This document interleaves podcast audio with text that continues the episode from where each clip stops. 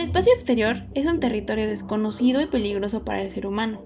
Al salir de nuestro planeta, estamos expuestos a riesgos que no tenemos que enfrentar en la Tierra. Pero a pesar de todo eso, el espacio sigue siendo un lugar tan brillante que nos es imposible no querer alcanzarlo.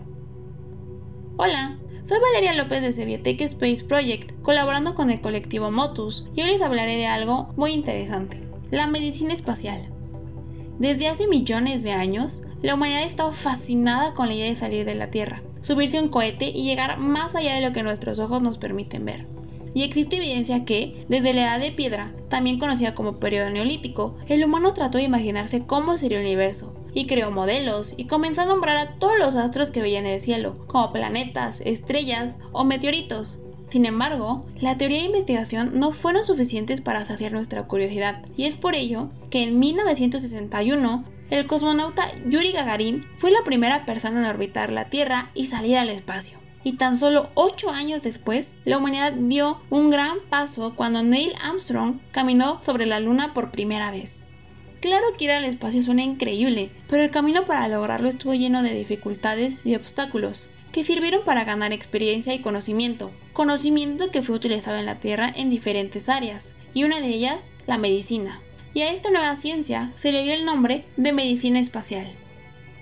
De los primeros viajes espaciales también se pudo observar que al pasar mucho tiempo en diferentes ambientes, el cuerpo se adaptaba a las nuevas condiciones, pero algunas de estas adaptaciones no eran las mejores para la salud de los astronautas, por lo que disminuir los riesgos representaba una necesidad esencial y para ello se desarrollaron diferentes cosas, como los trajes espaciales para proteger a los astronautas ante la ausencia de oxígeno, se crearon sistemas de ejercicio para mantener la eficacia del sistema cardiovascular y óseo, y de igual forma se plantearon regímenes alimenticios para que los astronautas consumiesen los nutrientes necesarios para mantener una buena calidad de vida.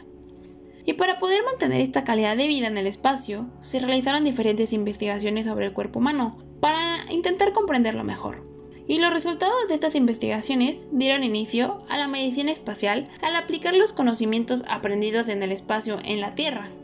Y un ejemplo de ello son la cámara de retina, la fórmula de alimentación para bebés y el dispositivo de ultrasonido para diagnóstico. La primera de estas cosas, que es la cámara de retina, fue creada para estudiar los efectos de la gravedad de los astronautas en órbita. La cámara permite que se grabe un video en tiempo real para que éste sea evaluado por un especialista en la Tierra. Ahora, este dispositivo es utilizado para que las personas sin acceso a una clínica puedan tener una evaluación de retina.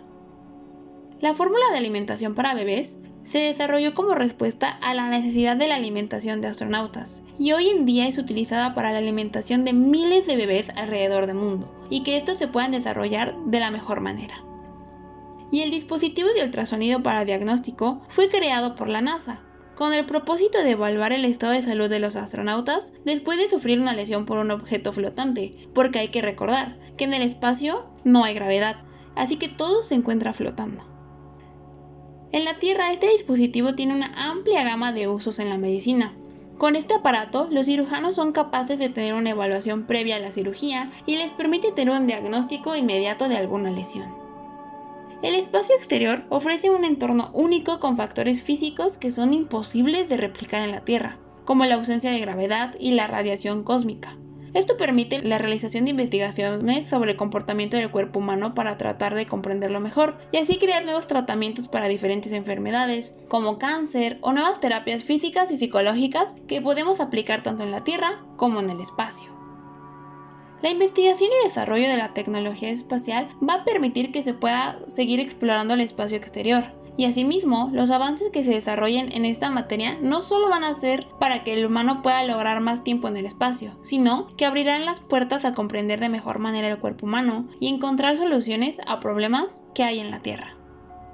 Por mi parte, esto es todo. Les invito a seguir a Sebiotech Space Project en su página de Facebook y en su Instagram como arroba Sebiotech-space. También sigan a las redes sociales de Colectivo Motus para que puedan seguir escuchando más cápsulas informativas. Gracias por escucharme. El podcast de Colectivo Motus es producido por Motus Lab. El guion y la voz fueron realizados por Valeria López Retama y Carla Janet Rodríguez Peralta. La edición de audio por Nadia Sea y Vicente Castillo. La ilustración de portada por Gabriel de los Santos. Agradecimientos a Teresita Guevara, Pedro Lobato, Valeria Calzón Sin Rabel y Christopher Cedillo por la revisión y comentarios del contenido.